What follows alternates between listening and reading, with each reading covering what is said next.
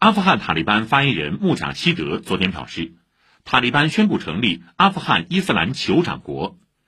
七国集团外长及欧盟高级代表昨天举行视频会议，讨论阿富汗局势。会议主席英国外交大臣拉布会后发表声明说，七国集团外长支持联合国安理会十六号就阿富汗局势发表的声明。